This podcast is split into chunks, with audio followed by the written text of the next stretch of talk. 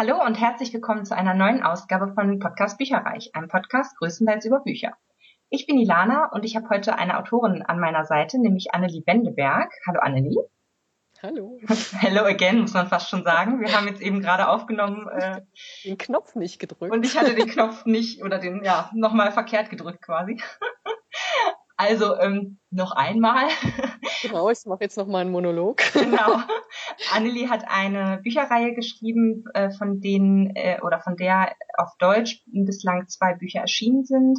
Äh, die Reihe dreht sich um eine gewisse Anna Kronberg und um Bakterien. Na, wie, wie spricht man das auf? Bakteriologie. Bakter Bakteriologie. Sag dreimal schnell hintereinander. das schaffe ich nicht. Ich auch nicht. Herrlich. Ähm, nein, erzähl mal, worum geht es da eigentlich? Also im Grunde geht es erstmal um eine Frau. Mhm. Es ist die ist halt sehr, wie sagt man auf Deutsch, dickschädelig und weiß genau, was sie eigentlich will. Mhm. Wobei das Wort eigentlich ja dann irgendwie fehl am Platz ist. Also die weiß genau, was sie will. Mhm. Ähm, und die lebt in der viktorianischen Zeit ähm, und die wollte unbedingt Medizin studieren. Das war halt damals recht blöd, wenn man Frau war und gleichzeitig intelligent, weil äh, es wird halt so erwartet von einer Frau, dass sie ihren Mann glücklich macht und Kinderchen bekommt und dann noch mehr Kinderchen bekommt und immer schön kocht und so und den Boden schrubbt und mehr hat man dann nicht von den Frauen erwartet. Mhm. Und Universitäten waren für die halt verschlossen, außer man hat sich so um Kunst, mhm. Poesie oder so, aber Naturwissenschaften, nee, da waren Frauen halt zu doof damals und das, deswegen, das, das durften die nicht. Mhm. Ähm, und da hat sie dann halt Folgendes gemacht. Hat sich die Haare abgeschnitten und sich Hosen angezogen und dann ist sie halt als Mann verkleidet. Ja. Zur Uni gegangen. Macht Sinn. Macht Sinn, ja. Das findet man auch äh, in, in den alten ähm, Zeitungen. Wenn man sich so die, die alten Zeitungsarchive anschaut, dann findet man das auch häufiger, dass da Frauen festgenommen wurden, weil sie sich als Mann verkleidet dann zum Beispiel einen Kutscherjob angenommen haben oder einen Fleischerjob oder so. Und dann durch irgendeinen doofen Zufall sind die aufgeflogen und dann kamen die teilweise in den Knast dafür. Das ist Wahnsinn, ne? Ja, das ist, ist, heute, ist heutzutage auch noch so. Nicht in Europa, aber in anderen Ländern. Ja, ja. Ich wollte gerade sagen, so, so viel weiter sind wir jetzt eigentlich gefühlt auch noch nicht. Klar, ja, ein bisschen also schon, ich aber. Ich vorstellen, in der Zeit zu leben. Mhm. Echt. Man verromantisiert das ja immer gerne so. Ja. Die, mit den Ladies und Gentlemen in den, im, im viktorianischen Zeitalter, aber ich glaube, ich würde da nicht leben wollen. Vor allem nicht als Frau. Ja, aber es ist ja auch ganz spannend, die Anna Kronberg ist ja nicht nur, äh, verkleidet sich ja nicht nur als Mann, um Medizin zu studieren, sondern die äh, löst ja auch ein paar Kriminalfälle eigentlich auch, ne? Das stimmt, ja. So eher ungewollt eigentlich. Ja. ähm, ich glaube, so als, als Wissenschaftler hast du ja sowieso den, den Drang, ständig Fragen zu beantworten und, und Neues zu entdecken. Und da steht dieses, die, diese Berufsgruppe Detektiv eigentlich schon relativ nah. Das ist ja auch. Stimmt. Und als Epidemiologe tut man ja, ähm, bakteriologische Kriminalfälle lösen. Also wer hat den umgebracht, aber mhm. eben auf mikrobiologischer Ebene. Und deswegen ist es eigentlich gar nicht so weit weg. Dieses Herumdetektivieren, wenn man das so sagen kann. Mhm. Ähm, und die läuft dann halt mehr oder weniger in so ein, in so ein Verschwörung, Mordfallverschwörung rein. Mhm. Und da stolpert sie auch über den relativ nervigen Sherlock Holmes, aber in Nervigkeit, glaube ich, stehen die sich ähm, ziemlich wenig nach. Wie ist das? Ja, das, naja, gut. Ich finde die beide sehr, sehr clever geschrieben irgendwie so. Also es hat mir persönlich sehr, sehr viel Spaß gemacht, den beiden da zuzugucken. Ähm, und Danke. Ich fand es total nervig, die zu schreiben. Echt? Wie witzig. Alle beide? Ja, na klar, das sind ja ganz schwierige Charaktere. Witzig, okay. Die die bekriegen sich ja auch irgendwie ständig und da kriegt man irgendwie nicht. Also manchmal will man als Autor die in eine Richtung schicken und dann sagen die halt, nee, ich, weil ich habe jetzt keinen Bock drauf. Also die, um, um einem Charakter irgendwie treu zu bleiben, kann man ja nicht irgendwelche Unmö Also wenn zum Beispiel Sherlock Holmes jetzt irgendwie Sex haben würde im Buch oder so, das, das wird ja zum Beispiel keiner glauben. Und so muss man halt dem, dem Charakter ähm, treu bleiben und genauso ist es mit der Anna die halt auch eher so ein so ein kratzbürstiges ja. etwas ist. Ja. Wie kam denn das überhaupt, dass du so eine Art Mischung aus äh, historischem Sherlock Holmes Krimi geschrieben hast? Wie, wie, wie, warum? naja, die Original Sherlock Holmes Krimis sind ja historisch. das stimmt, na klar. Ja. Aber nee, also es ist ja schon relativ, äh, also ich fand's gut. Sherlock Holmes, da gibt's jetzt mittlerweile relativ viele Bücher äh, von, die auch so ein bisschen, ich sag mal, die Geschichte weiterspinnen. Ähm, aber was ist dein Bezug sozusagen zu Sherlock Holmes? Bist du, also bist du da ein Fan von oder wie, wie kam das zustande? Also äh, original war es, äh, das, der, der Gegenpart zu der Anna sollte eigentlich ein Inspektor von Scotland Yard sein. Einer, der mit ein bisschen mehr Gehirn hat, dabei ist als, als die anderen Inspektoren dort. Mhm. Und der halt mit ähm, neuen Methoden daherkommt, weil damals gab es halt auch sowas wie ähm, Gerichtsmedizin, nur ganz rudimentär. Das ist auch einer der Gründe, oder wahrscheinlich der Hauptgrund, warum zum Beispiel Jack the Ripper nie gefunden wurde, ist, mhm. weil halt die Leute durch die Blutlachen latschen und keine ordentliche Dokumentation gemacht wurde und keine Fotos gemacht wurden von den Leichen oder ordentliche Zeichnungen oder irgend sowas in der Richtung. Ähm, und dass da halt einer ist, der intelligent ist und, und neue Methoden erfindet, um mhm. Verbrecher zu fangen. Gut, da liegt und, das dann irgendwann nah, ne? Ja, ja, und dann habe ich leider Conan Doyle zum ersten Mal in meinem Leben gelesen und dann ging dieser Sherlock Holmes nicht mehr aus dem Kopf raus und ich habe mich da echt lange gewunden, weil er ist ein sehr interessanter Charakter, mhm.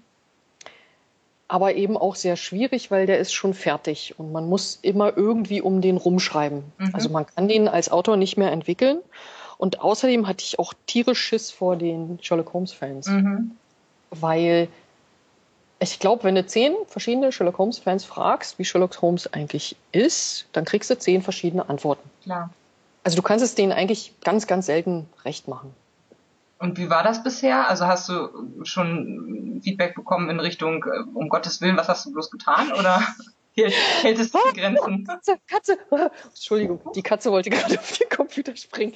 Ähm, was wollte ich sagen? Ach so, also es gab äh, sehr gutes Feedback von der Sherlock Holmes äh, Society in England und äh, auch von der deutschen. Mhm. De, der erste Teil hat ja den blauen Karbunkel bekommen. Oho. Das ist nicht sowas wie die verrotteten Tomaten oder wie das heißt. Goldene Himbeere. Das ist die Himbeere, genau richtig. Ja. ist nicht so wie die Himbeere, sondern ähm, das, ja, war ich auch ganz platt. Aber klar gibt es dann auch welche, die sagen, nein, der ist überhaupt nicht wie der Benedict Cumberbatch, der ist ganz anders. Ja, genau. ich muss auch sagen, die Originalbücher habe ich auch bisher noch nicht gelesen und äh, aber Sherlock gucke ich auch sehr gerne. Die Serie. Also insofern, ich denke, viele ähm, äh, sind da gerade auch deswegen äh, genau. dabei und möchten halt ganz gerne vielleicht auch weitere Inhalte, die in Richtung Sherlock Holmes gehen, vielleicht mal auch lesen oder entdecken. Das weiß ich nicht. Also ich glaube, die, ähm, die Leute, die die Serie gucken, sind vielleicht nicht so die Bücherleser.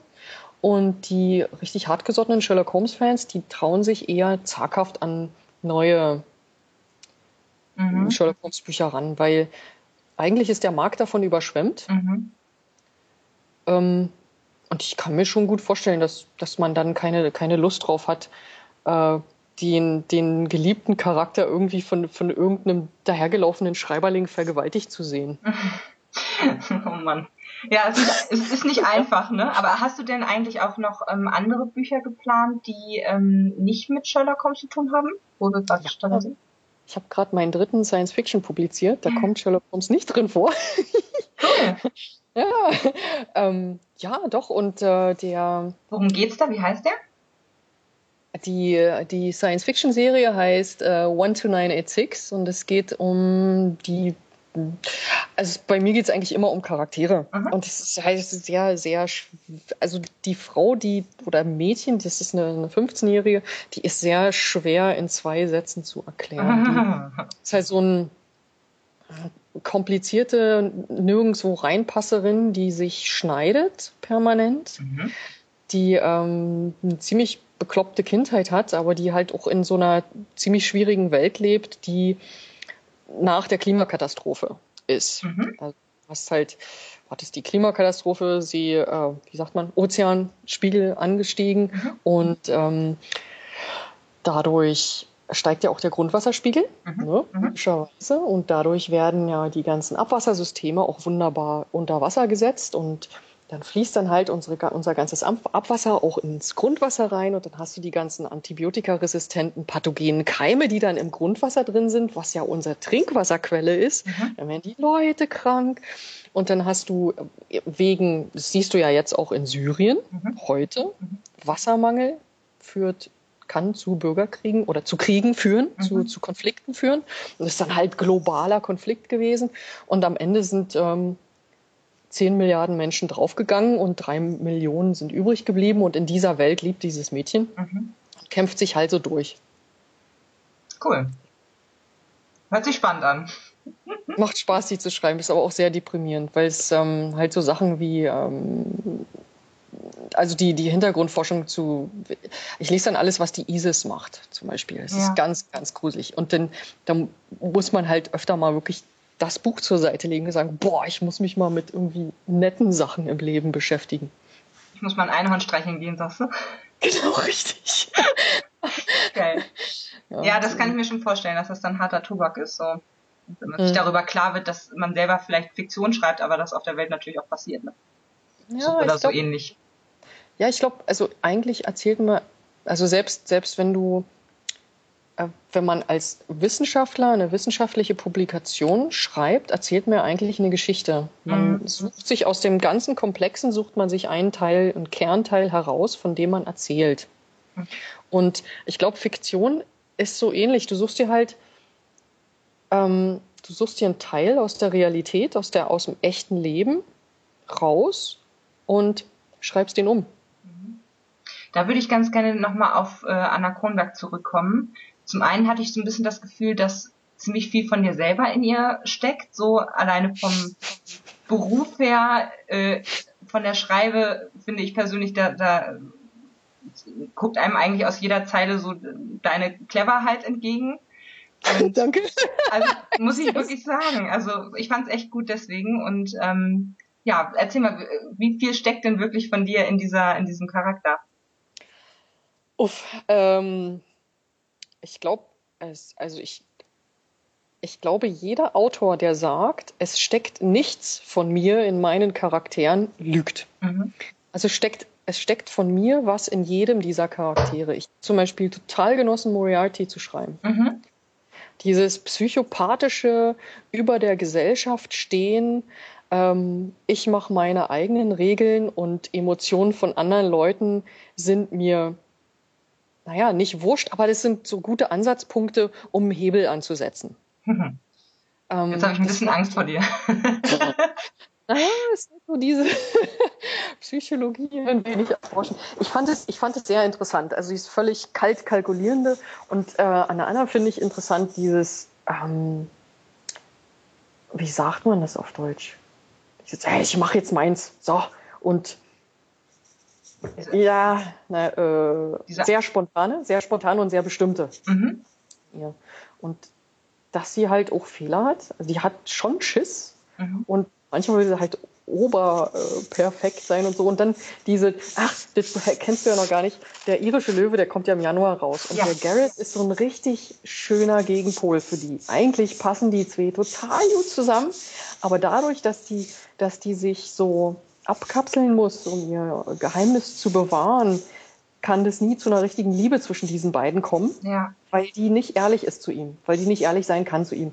Aber das, ach, also, also wenn ich noch mal so ein Buch schreibe über die, dann mit mit dem Garrett ja, dazu. Ähm, das ist ein gutes Stichwort. Da freue ich mich auch schon sehr drauf auf das Buch. Ähm, wann, wie ist es nochmal? Äh, der dritte Teil kommt heißt, ist die lange Reise. Es kommt im November, glaube ich, raus Aha, auf Deutsch. Ja.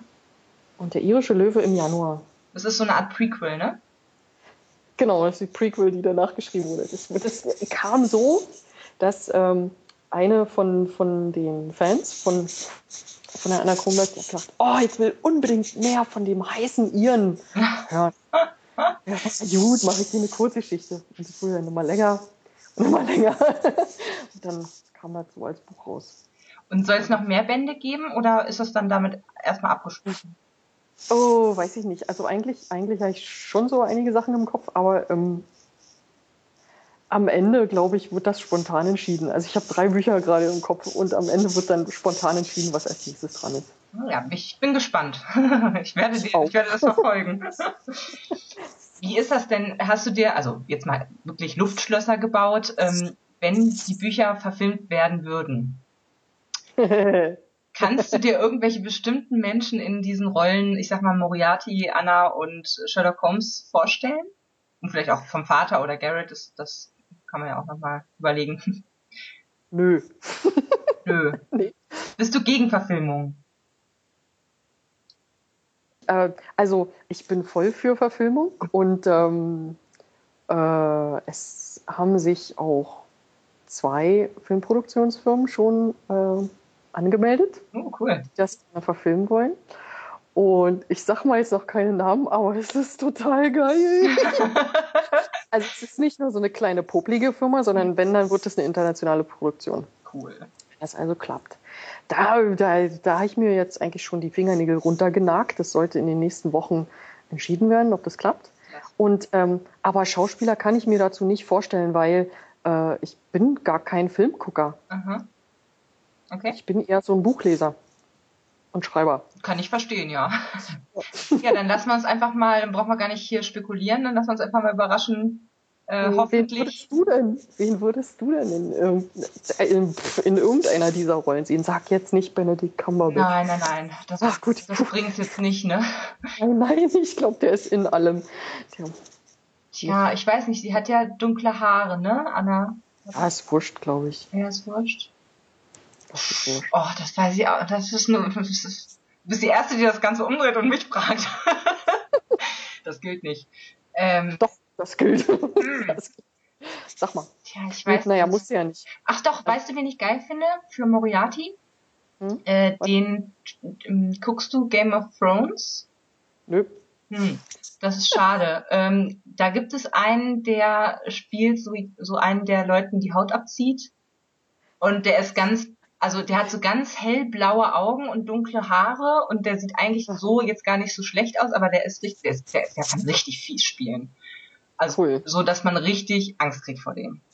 Und hm. den könnte ich mir für Moriarty ganz gut vorstellen, weil der auch so was Beherrschtes hat, weißt du? Mhm. Das müsste einer sein, der sich aber auch so äh, benehmen kann, dass die Leute ihn erstmal auch mögen. Ja, das kann aber auch. Dann so von hinten so, weißt du, das Messer in den Rücken jagt. Mhm. Das kann der auch. Also den könnte ich mir da gut, der ist auch relativ jung noch, also und noch nicht so bekannt. Äh, den könnte ich mir da gut vorstellen. Ich weiß zwar jetzt gerade nicht natürlich, wie er heißt, aber naja.